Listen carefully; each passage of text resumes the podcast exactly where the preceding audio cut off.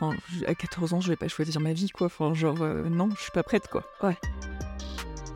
Bah, je me suis pris littéralement une claque devant toute la classe. Et, et le sophrologue, en fait, a dit Mais pourquoi pas le théâtre?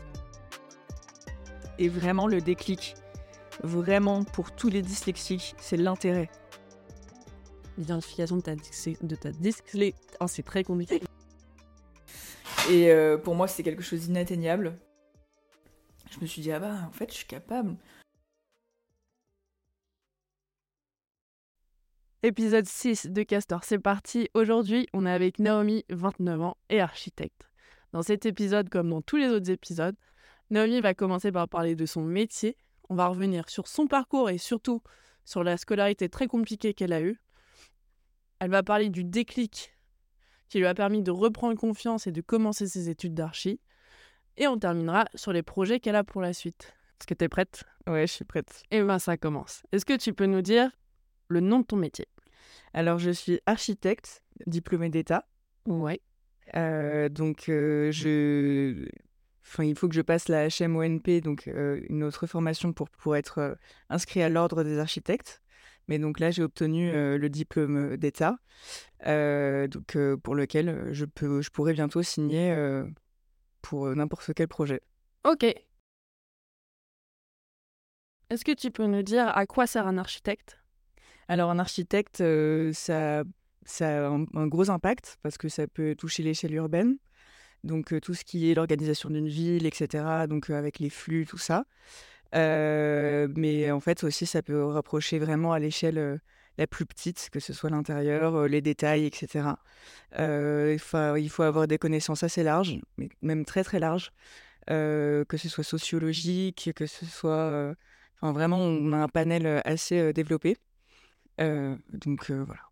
Est-ce qu'il il y a différents types d'architectes? C'est-à-dire, je suppose qu'il bah, y en a qui travaillent sur des bâtiments différents, euh, sur des projets différents. Est-ce qu'il y a des, des grandes cases d'architectes qu'on peut catégoriser Complètement. Il y a, en fait, euh, c'est un, éventail énorme justement d'architectes. Il y a paysagistes euh, justement qui, au final, va vraiment réaménager tout un paysage et c'est vraiment une vraie spécialisation qui, qui, est tirée de l'architecture. Bah, justement les urbains, enfin l'urbaniste, tout ça. donc c'est des connaissances qui sont un peu euh, je sais pas comment dire, mais un, des atouts que les architectes ont, genre vraiment des cartes qui, qui, vont pouvoir sortir. Après, vraiment, généralement, les, les agences vont être spécialisées dans un secteur. Mmh après, il y a toute possibilité, en fait. C'est vraiment, on, peut tout faire. Et toi, tu fais, tu fais laquelle alors, plutôt? Alors, moi, je suis dans une agence qui s'appelle Atelier Architecte Aster. Euh, qui répond principalement euh, au marché public. Donc, euh, on fait des accords cadres, donc en partenariat, enfin partenariat. On a justement, pas en partenariat, mais on travaille, on travaille avec les départements, donc pour des rénovations. On répond aussi parfois à des concours. donc c'est en grande partie aussi pour le marché public, pour c'est des écoles, etc. Euh, mais euh, donc, on doit dépendre quand même de nos références. Donc, euh, il faut quand même avoir déjà fait des gros projets comme ça pour pouvoir les réaliser. Et qu'est-ce que tu fais au jour le jour? C'est-à-dire, comment se passent tes journées quand tu travailles finalement? Bah écoute, moi je suis assez, je suis assez une architecte assez générale. Donc je travaille sur la conception, mais aussi jusqu'à la réception. Donc, je, je, réfléchis justement à tout, la création du projet, etc. Après, donc toute la phase étude.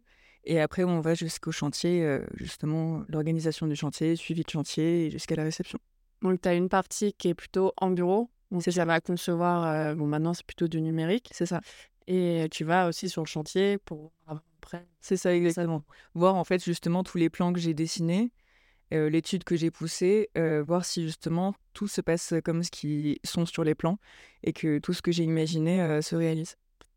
Quelles sont les missions ou les choses qu'un architecte fait, mais que les gens ne connaissent pas? Est-ce qu'il y a des choses? Parce qu'on sait que par exemple, un architecte, il, il est là pour concevoir des bâtiments, mais est-ce qu'il y a des missions que toi tu fais tous les jours et qui ne sont pas connues du public Tu vois, ça peut être par exemple des tâches administratives, des tâches financières, enfin peu importe. Complètement, complètement. Et même, je te dirais même en études, c'est quelque chose qu'on a, qu'on a quasiment jamais abordé, ou en tout cas vraiment très très vite fait, ou par des rares professeurs. c'est ouais, toute la fourchette financière et administrative qui au final prend énormément de temps, mais qui engage des responsabilités assez grandes. Parce que moi j'aimerais bien savoir si tu arrives à, à, identifier les qualités qui sont nécessaires pour être un bon architecte. Alors les qualités, je dirais, c'est la remise en question. Ouais. C'est super important. parce que justement, les architectes ont leur propre ego et que justement, ils croient qu'en eux-mêmes. C'est vraiment des gens assez individualistes. Ah, et tout à l'heure, je voulais parler de, de, de la tâche administrative. C'était aussi par rapport au fait que c'est très dur de se faire aider. En fait, quand on démarre, ouais. parce que justement, en fait, c'est comme c'est un métier assez individualiste, de se faire aider, de trouver quelqu'un qui te tend la main pour apprendre le métier, c'est très très compliqué. Justement, en parlant de d'environnement de travail, etc., où tu travailles en ce moment? Dans quel type d'entreprise ou bah, d'agence plutôt? Bah, Moi, je suis dans une petite agence. Ouais. On est une petite dizaine d'architectes. Donc, en vrai, c'est à l'échelle, en fait, dans une entreprise, ça peut paraître petit, mais pour, pour une agence, c'est une, une bonne agence. Et il y a une chose que je t'ai pas demandé, mais qui est importante. Quelles études tu as fait Donc, quel type d'études et le nom de ton école Ouais, bah moi j'ai fait l'école spéciale d'architecture, où j'ai obtenu mon master en architecture, ouais. sur 5 ans.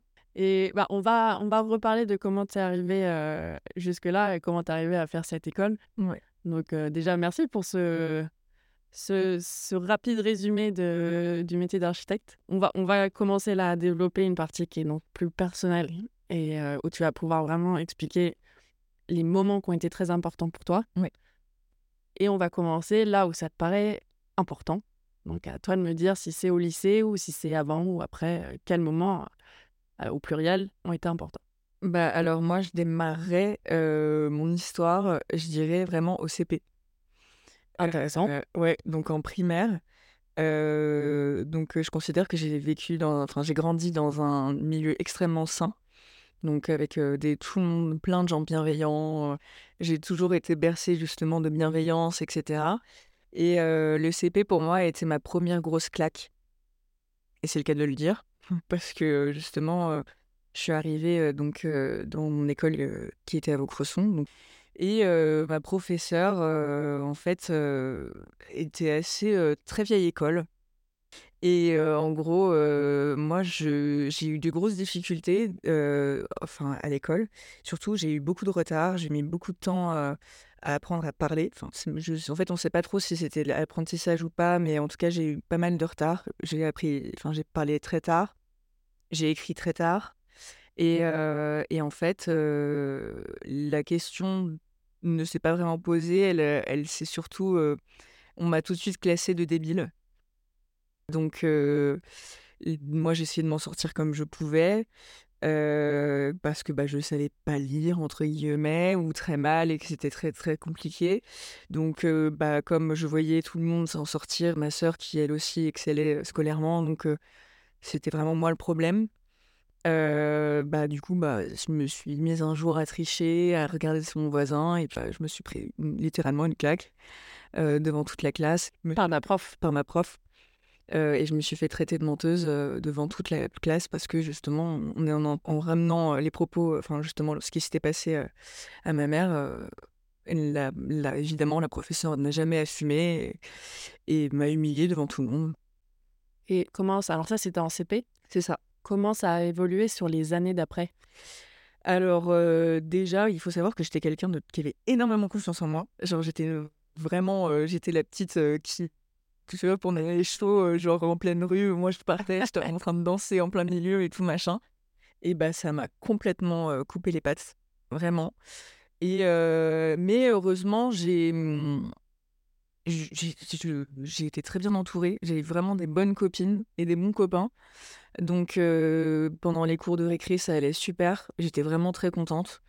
mais c'est vrai que c'était un enfer dès que je suis entrée dans la classe, quoi.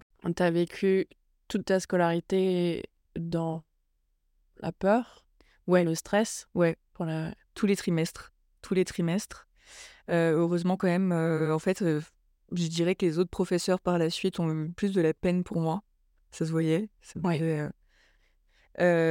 Jusqu'au jour où, en fait, j'ai ma prof de CM2, le dernier jour, a convoqué ma mère et a fait une, une digression pardon, en, discutant avec, avec ma mère en disant qu'il fallait absolument que j'aille voir une orthophoniste et qu'elle n'avait pas le droit de nommer, mais qu'il fallait absolument que j'y aille et qu'elle insiste beaucoup et que même si le bilan ne sortait pas, elle réinsistait avec une autre, etc. Et mais donc j'ai fait le test d'orthophonie et donc il s'est avéré que j'étais dyslexique profonde. Donc aussi donc dyslexique, dysorthographique, dyspraxique, une légère dyscalculie. Et, et donc en fait, comment ça se, ça se concrétise? En fait, j'ai le cerveau qui va plus vite que mes yeux. Quand je vois un texte, on se dit, enfin, un cerveau normal entre guillemets, va se dire ok bah je commence par la première ligne et puis après tu suis les lignes. Toi en fait tu vas simplement voir un pavé avec des millions de mots et t'es ok genre qu'est-ce que c'est que ça? Et puis après bah du coup il faut faut vraiment se concentrer très très fort pour pouvoir lire et et voilà quoi. Et puis après du coup c'est pareil à l'écrit. Du coup tu oublies des mots tu oublies des lettres enfin c'est c'est compliqué. C'est une concentration énorme. Est-ce que l'identification de l'identification de ta, de ta dyslexie, oh, c'est très compliqué, l'identification de, de, ta dyslexie, est-ce qu'elle t'a permis d'avancer justement en faisant du travail euh, vrai et fort, du coup, je suppose, à côté, avec une orthophoniste, peut-être en plus chez toi, avec tes parents, etc. Ouais, alors euh, moi, le... je l'ai très mal vécu au tout début parce que bah, du coup, ouais, on savait pas ce que c'était, etc.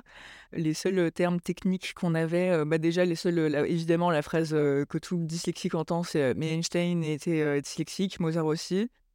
Mais ça veut rien dire. Et puis, le seul truc que, que tu sais, bah, que quand tu arrives en sixième, on te dit bah, que tu as un tiers-temps parce que tu es différente et que euh, t'es pas comme tout le monde et que tu te dis bah ok bah je suis handicapée en fait c'est quoi? Enfin pourquoi je suis comme ça et et enfin, ok, Einstein, machin, mais pour le moment, genre, aujourd'hui, je suis simplement nulle, quoi. Enfin, mmh. je m'en sors pas, je bosse comme une folle et au final, il se passe rien, quoi. Donc, bah, voilà.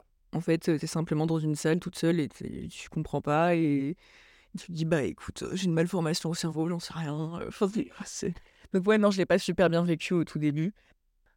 Est-ce qu'il y a un moment où ça a changé et as retrouvé une motivation, un élan, tu vois, pour, euh, pour avancer? Euh, Alors, euh, oui, mais c'est arrivé très, très, très, très tard. Alors, très tard, ça veut dire, ça veut dire quoi? Bah, À la fin de mes études scolaires, entre guillemets, donc après le lycée, où au final, en fait, je suis pas arrivée au bout. Parce que du coup, en vrai, au collège, donc pour passer toute la phase du collège qui a été tout autant compliquée, j'ai heureusement, je suis pas retombée sur des profils pareils, hein, mais ça a été quand même très compliqué. On a essayé de me faire doubler à tout prix, me réorienter, justement, on dit commence à te renseigner sur les métiers qui te plaisent, parce que tu vas partir en professionnel, c'est sûr. Moi, j'étais aucune idée. J'étais là, mais j'aime bien dessiner, ok. Enfin, genre, mais j'étais là, je, enfin, à 14 ans, je vais pas choisir ma vie, quoi. Enfin, genre, non, je suis pas prête, quoi. Ouais. Et, et du coup, bah, on est passé vraiment par toutes les portes, quoi. Genre, on est allé dans du hors contrat. Enfin, vraiment, je pense que j'ai fait trois hors contrat, enfin, des trois lycées hors contrat. Et, en fait, bah, c'est vraiment passé par les petites portes, quoi, parce que t'as pas le choix et que sinon, bah, dans le public, c'est c'est le pro et c'est tout, quoi. C'est le lycée professionnel et t'as pas le choix. Tu m'as dit qu'à la fin du parcours scolaire, donc c'est le lycée, je suppose, terminal, ouais. c'était pas allé au bout? Qu'est-ce que ça veut dire? Alors, en fait, bah, du coup, ça a été tout autant compliqué parce que justement, comme j'avais pas eu ce déclic, bah, je donc j'ai quand même redoublé, et je me suis enfin, j'ai à ma première, donc quand je suis arrivée en première et arrivé bientôt les épreuves du bac, j'ai tout lâché. J'ai abandonné, je me suis dit, je suis pas prête, j'y arriverai pas. Surtout commencer par le français pour une dyslexique. Oh, ouais. C'était vraiment la pire angoisse. Je le reprends. Et, euh, et du coup, bah, en vrai, euh, j'étais très très mal et j'ai fait une sorte de phobie scolaire. euh, je fais des crises de spasmophilie. Donc en fait, je faisais des malaises tous les jours. Euh, Genre, arrivé 9h du matin, euh, allez, on repart. euh. Au bout d'un moment, même les profs, euh, c'était quasiment tous les jours. Ils arrêtaient d'appeler les pompiers. Donc euh, j'y arrivais plus, c'était pas possible. Et puis, euh, en fait, je voyais un sophrologue parce que bah, justement, le système vagal, ça t'aide aussi. Enfin, c'est lié aussi à la respiration, à la gestion du stress, tout ça. En fait, euh, genre pour les personnes qui, qui sont touchées par justement des, des, des malaises vagos, enfin, les, des crises de spasmophilie, en fait, c'est le nerf vagal qui, pa- qui passe dans la colonne vertébrale qui, euh, qui en fait, te débranche, fait off. Parce qu'en fait, tu as trop d'émotions. Et en fait, il s'est avéré aussi que du coup, euh, à la suite de ce. Justement, de tout ça, évidemment, j'ai fait des bilans. Et en fait, il s'est avéré que j'étais euh, hypersensible. Donc, en fait, euh, des émotions trop fortes, bah, mon corps, euh, stop. Genre, vraiment, vache. euh, c'est genre trop de stress, non, on abandonne. Est-ce que malgré la, la peur de, des épreuves du bac, tu avais quand même des envies pour, pour ton parcours professionnel d'après? Alors, pas du tout, je t'avoue que pour le moment, j'étais vraiment juste au fond du trou. Et en fait, c'est plutôt mes parents et en fait aussi le sophrologue qui, qui a dit bon, ok, genre reset, genre euh, c'est pas grave, euh, la vie ne tourne pas autour du lycée, euh, enfin de l'école ou du bac, etc. Alors, chose à faire comprendre à mon père, c'était quelque chose de. Mais bon, il avait, voyait vraiment que c'était pas possible et que. Enfin voilà, au bout d'un moment, même mon corps voulait pas, c'était c'était plus possible. Et, et le sophrologue, en fait, a dit Mais pourquoi pas le théâtre? Justement, la gestion, tout ça, genre de l'émotion, de justement s'exprimer et tout machin. Et, euh, et il dit Est-ce que tu en as déjà fait? Et je dis Non, enfin, sincèrement, j'ai jamais fait de théâtre. Parce qu'au final, pour moi, c'était un peu lié au français, tu vois, à l'école, tout ça. Et, euh, et après, je me suis dit Enfin, mon père est venu me voir et m'a dit euh, Bah, pourquoi pas, fais-le. Mais euh, quitte à le faire, fais le meilleur. Et je suis ok, c'est quoi le meilleur, quoi? Et il me dit, bah, fais les cours flancs. Et je fais, bah, ok, pourquoi, pourquoi pas? Et donc, je me suis inscrite euh, euh, à la session, en fait, justement, en fait, c'est un- une sorte de casting sur un mois où, justement, tu apprends à faire du théâtre, etc. Et c'est une sorte de présélection, et après, ils te, ils te sélectionnent pour, pour l'année. Donc, euh, j'y ai passé, et j'ai passé donc, mon année au, au cours Florent. Tu fait une année de cours Florent? Ouais, j'ai fait une année. et qu'est-ce que tu en retiens de ça? Est-ce que tu as un bon souvenir? J'ai plein, plein, plein de bons souvenirs. Et euh, en fait, je dirais que mon déclic, il est venu là. Ouais. euh, parce que donc euh, j'avais 18 ans. Ce qui est quand même jeune pour faire du théâtre. oui, c'est ça. C'est ça. Mais justement, et en fait, j'étais pas la seule, étonnamment. Il y avait deux, trois personnes qui étaient de mon âge. Mais sinon, euh, globalement, ils avaient tous euh, 25 ans, quelque chose comme ça. Enfin, une, vingt- une vingtaine d'années. Et, et en fait, c'est ça qui m'a donné un peu le déclic parce que c'est tous ces profils, justement, tellement variés. Enfin, et, euh, et c'était vraiment des, des gens. Enfin, c'est la sensibilité de ces gens qui m'ont beaucoup marqué. Et, euh, et ils m'ont permis aussi de croire euh, en moi. En fait, vraiment, ils, ils ont été super euh, bienveillants, etc. Et ils m'ont jamais rabaissé, ils m'ont jamais jugé ou quoi. Et, et c'était quelque chose vraiment que je découvrais complètement. Et genre, même en fait, quelque chose qui m'étonnait parce que du coup, quand on me voyait à l'école, on me disait Eh, un peu con quand même. tu vois, l'échec, tu vois, de voir la note, etc. Ça relie forcément à ça. Et comme j'avais pas de notes, et bah, tu vois, je passais un peu pour justement la meuf intelligente. C'est quoi ça Vraiment une découverte, quoi? Et en fait, c'est vraiment là où j'ai commencé à croire en moi. Je me suis dit, en fait, t'es peut-être pas conne. Il faut simplement que tu t'intéresses. Et vraiment, le déclic, vraiment, pour tous les dyslexiques, c'est l'intérêt. C'est hyper important. Il faut s'intéresser parce que il n'y a pas que le français. Il y a tous les moyens possibles et imaginables pour se renseigner et tout est hyper intéressant. Euh, moi, personnellement, genre, du coup, j'ai fait un bac euh, STMG. Euh, et c'est en vrai, c'est vraiment top parce que du coup, ça te donne une formation hyper générale, que ce soit dans le droit, économie, etc.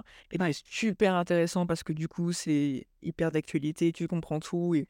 Moi, aujourd'hui, on me parle de marketing, etc. Je sais ce que c'est. Euh, du coup, j'ai des notions, alors que je suis en architecture, tu vois, enfin, tu vois j'ai des notions de droit. euh, Enfin, c'est des trucs au final, il y a un vrai bagage, quoi. Oui, parce qu'en fait, est-ce que tu avais l'impression que de sortir des, des matières classiques où c'est vraiment, on te note euh, maths, physique, machin, qui sont très théoriques finalement, le fait de sortir de ça, ça t'a aidé parce que justement, tu avais cet intérêt. Exactement. Ok, il y a le marketing, c'est euh, c'est un truc qu'on utilise dans la vie. Exactement. Le droit, c'est quelque chose qui existe vraiment, euh, on le sait ça. le. Bah, c'est des cas, c'est des... Enfin, c'est hyper intéressant, justement. En plus, euh, les profs te disent, bah, vous savez que vous pouvez aller voir, justement, bah, des, des procès, etc. Enfin, tu te dis, mais là, en fait, juste à ouvrir la porte, quoi, c'est fou, genre... Et puis, bah, du coup, tu- enfin, et, et ça, c'est, c'est tes contrôles, quoi. Et genre, tu vois, c'est pas quelque chose de... Enfin, moi, en fait, tant que je ne comprenais pas, Mm. je pouvais pas tilter, je pouvais pas répéter quelque chose qui... Et en fait, c'est simplement la compréhension. Et je te jure que vraiment, à partir de là, mais bah, j'ai eu mon bac avec mention. Ça, c'est ouf. hein. C'est euh, bah, français qui m'a plombé, c'est tout. Moi aussi, hein, c'est Donc, tu as fait quand même bac STMG, si ça. c'est bien passé finalement. qui s'est super bien passé. Tu les cours Florent pendant un an qui t'ont donné confiance. C'est ça. Mais comment tu arrives à passer des cours Florent à architecture? Parce que c'est quand même deux mondes très, très, euh, très, très différents. Quoi. Bah écoute, euh, en fait, euh, ça s'est un peu fait au fil de l'eau. Parce que du coup, en fait, je me suis un peu laissée par étapes. Parce que je me suis dit que déjà, quand je me suis relancée à repasser mon bac, euh, je me suis dit, bon, je vais le faire. Parce qu'il Ouais. le faut, parce que c'est important, etc. Machin. Mais euh, déjà, euh, le passer le pas de, de, de se dire, ok, j'y vais, il y avait quand même, pour le moment, je croyais pas non plus encore à mes capacités. Tu vois, c'était juste, ok, on va se battre, on va s'accrocher. Et au final, bah, en se battant un peu plus et en, en comprenant justement ces espèces de tactiques, etc., bah, je me suis dit, ah bah, en fait, je suis capable. Ah, mais je peux peut-être atteindre. Et puis, en fait, du coup, bah, oui, évidemment, quand tu arrives près du bac, bah, tu te dis, mais qu'est-ce que je vais faire de ma vie, quoi? Et, euh, et j'ai rationalisé. Au tout début, bah, justement, le dessin, ça m'intéresse. Et en fait, il faut savoir que bah, mes deux parents sont architectes. Je fais, partie d'une famille d'architectes.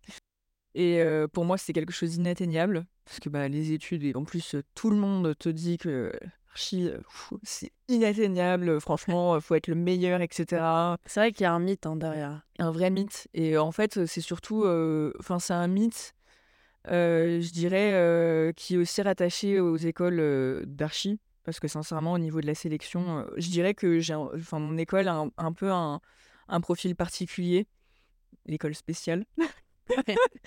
Mais euh, justement, qui euh, s'attache vachement au profil de la personne et de sa motivation, plus que justement les notes, etc. Alors qu'au final, euh, bah, les écoles d'archi publiques, les profils, bah, ils, ils les voient pas, quoi. Donc, cinq ans d'études, comment tu les as vécus par rapport à tes années scolaires? Alors, totalement différemment, parce que déjà, au niveau du bac, euh, enfin, tout, tout le lycée, etc., quand j'ai repris, ça m'a vraiment donné conscience. Mm. Et j'étais devenue la bonne élève. Donc, euh, j'ai un peu appris à avoir cette attitude, euh, vraiment à me détacher complètement des gens. Genre, vraiment, vraiment, en avoir strictement rien à faire de ce qu'on pensait de moi. Euh, donc, euh, autant poser des questions, je posais, mais j'étais la première à poser les, les milliards de questions. J'embêtais tout le monde, mais rien à faire. Genre, du, moment que je comprenais, ça, c'était important. C'est euh, assez incroyable parce que tu racontes ton parcours et tu nous dis qu'en gros, ta dyslexie t'a quand même euh, déjà enlevé ta confiance pendant Ouais. hyper longtemps. Euh, que, euh, que ça t'a bloqué dans plein de choses.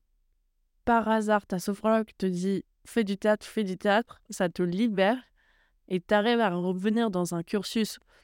Une école d'archi, c'est quand même très scolaire. Tu Ouais, ouais, le travail, euh, Complètement. etc. Et là, et là tu t'épanouis complètement Ouais. dans, un, toi, dans un milieu scolaire. C'est ça. Et j'aime bosser. Vraiment, ça, ça me motive.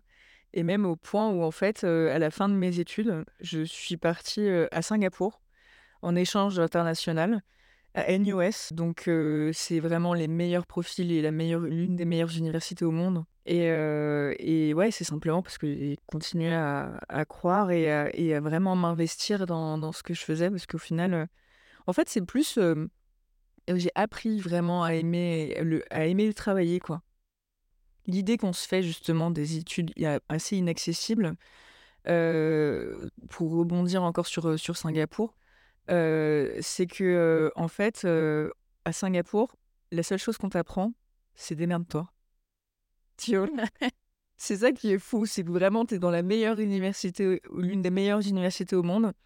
La seule chose qu'on te dit, c'est que bah, le, seul professeur que tu auras, c'est toi. Et au final, tu vois, genre, tu te dis quelque chose d'inatteignable, tu vois, qui se dit, bah, vas-y, enfin, ou très peu de personnes, justement, qui ont des difficultés vont se dire, bah, je vais faire Harvard, tu vois. Et au final, bah, tu te dis bah, que les gens où tu arrives justement dans des écoles au, enfin, niveau d'Harvard, c'est simplement, bah, démerde-toi. Tu trouvais qu'il y avait une vraie différence par rapport à, à l'éducation plutôt française? Ouais. Le Saint Graal de toutes les études, en fait, c'est simplement ce que tu veux. Est-ce que ça t'a permis une libération créative? Ouais, clairement, parce que en fait, on te, on t'apprend que tout est possible en fait, et que vraiment, tu penses à ça? Tu penses que c'est irréalisable? En plus, c'est un exercice qu'on avait eu. C'était vraiment, tu, on avait des formes, et puis tu devais les empiler et dire la gravité, ça n'existe pas. Enfin, tu vois, c'est vraiment, bah, on les a réalisés. On a réalisé le projet, quoi. T'es revenu, es revenu à Paris après cet échange? C'était la fin de ton école. C'est ça. Donc, tu es revenu de Singapour. T'étais, euh, étais, je peux faire tout ce que je veux. Euh, je suis bien, j'ai confiance en moi, je peux tout faire. Ah ouais, mais ça, un truc de fou, parce qu'en plus, du coup, en passant mon diplôme, j'ai eu le meilleur diplôme. Donc, j'ai été exposée, etc. Ma directrice de diplôme, euh, qui me, limite m'ordonne de pousser jusqu'au doctorat, qui me demande qu'elle me cite dans ses prochains ouvrages parce que c'est une, une, architecte qui publie des livres, etc. Machin. Enfin, je sais, mais je ne touche plus terre. Vraiment. Est-ce que t'as as eu ta revanche face à la prof de CP, euh, la claque? Ah ça, je te jure que vraiment j'y pense. Voilà ce qu'on peut faire. C'est clair. Mais après, tu vois, il y, a eu des profs aussi, justement, qui, enfin, et à chaque fois, je pense à ces profs, tu vois, qui n'ont pas cru en moi ou qui m'ont vraiment parce que bah j'ai eu ma phase un peu rébellion, tu vois, quand j'étais au collège, etc. Parce que j'étais et, et puis bah au final, simplement de chercher 30 secondes, dire bah que accroche-toi, t'inquiète pas, ça va aller. Mais d'un côté aussi, il y a aussi pas mal de profs qui ont cru, tu vois, et qui, qui aujourd'hui, je suis sûre, sont, seraient super contents d'apprendre où je suis maintenant. Et je leur les en remercie beaucoup parce que sincèrement, il y, a eu des, j'ai eu des belles personnes sur mon passage quand même. Est-ce que tu as encore pris confiance depuis que tu as quitté tes études et que tu travailles? Est-ce que tu as encore réussi à passer un, step de, confiance en toi et de peut-être de liberté aussi? Ouais, parce que en fait, je vais dire une phrase hyper cliché. Vas-y, on est là. Mais, mais, en fait, après tout ça, genre, je me dis, le sky is the limit, tu vois. c'est hyper cliché. J'allais te dire, parce que c'est drôle, j'allais te poser la question, si tu devais faire un bilan de tout ton parcours, et tu le mettrais sous la forme d'un titre de film. Ouais. Est-ce que ça serait ça du coup? Ouais, The sky is the limit. the sky is the limit on trust, tu vois. Ouais, ok. C'est bien. Toi, maintenant que as... tu t'es lancé dans le monde du travail, est-ce que tu arrives à te projeter et à savoir ce que tu vas faire? Ouais, ouais, clairement. Je, je sais que là, justement, j'apprends les bases. Genre, vraiment, j'apprends le strict minimum. Histoire de quand même savoir ce que, de quoi je parle. Parce que justement, comme pour revenir sur, sur le début, c'est que bah il y a beaucoup de tâches administratives et il y a beaucoup de choses qu'on n'a jamais vues. Donc, euh, mais tout s'apprend. Ça fait combien de temps que tu travailles? Là, ça fait un an et demi. Un an et demi. Ouais. C'est quand même court c'est vrai, c'est court. c'est court. C'est court. Donc, un an et demi, là, tu apprends les bases. C'est ça. Et euh, qu'est-ce que tu espères pour la suite? Bah, bah J'espère euh, avoir mon agence. Ouais. Donc, euh, on peut revenir justement sur le truc d'ego. Sauf que moi, je, je, serais plus une agence justement assez tournée sur le groupe. Justement, je ne vais pas prendre mon nom je veux vraiment qu'on soit avec un travail collaboratif parce que je trouve que s'enrichir des autres, c'est la meilleure chose qu'on puisse savoir. Parce que, enfin, c'est tellement plus riche. Je, j'aimerais bien terminer sur une, sur une question que j'aime beaucoup. Est-ce que tu avais un, métier de rêve quand tu étais enfant? Ouais, je voulais être vétérinaire. Vétérinaire Ouais. Ok. Passion pour les animaux J'adore les animaux. Mon, mon suivi de diplôme était tourné autour des animaux. J'ai fait, un, un hôpital hospital, enfin un refuge hôpital pour les animaux euh, endémiques d'Australie. Non, bah tu vois, t'as réussi à retrouver un peu de ton rêve euh, à un moment. C'est pour ça qu'il faut toujours s'intéresser. Et ça, tu vois, genre, vraiment pour mon sujet de diplôme, je me suis dit, il faut que j'ai quelque chose qui m'intéresse. Et bah, je me suis jetée corps et âme, et puis voilà quoi. Il faut toujours s'intéresser. Est-ce que tu dirais que ton conseil final pour tout le monde et surtout pour les dyslexiques, parce que Ouais. c'est propre à toi, Ouais. c'est de prendre quelque chose qui t'intéresse? Alors ça paraît bateau, mais est-ce que c'est vraiment intéressez-vous et c'est comme ça que vous allez réussir et que vous allez vous épanouir? C'est clair. Ouais, il faut, il faut vraiment prendre ce qu'on aime. Et euh, mais il faut, c'est sûr qu'il faut se taper les choses qu'on n'aime pas non plus, mais euh, mais il faut pas s'y attarder. Eh ben, écoute, moi j'ai trouvé, euh, moi je trouve que ton parcours il est admirable. Et euh, j'espère qu'il y a plein de gens qui peuvent s'y retrouver et qui vont s'inspirer de ça. Et donc euh, je te remercie pour ça. Bah merci à toi. et euh, à bientôt. N'hésitez pas à contacter Naomi si vous avez plus de questions. Toutes les informations sont dans la description. Et sur ce, ciao l'équipe.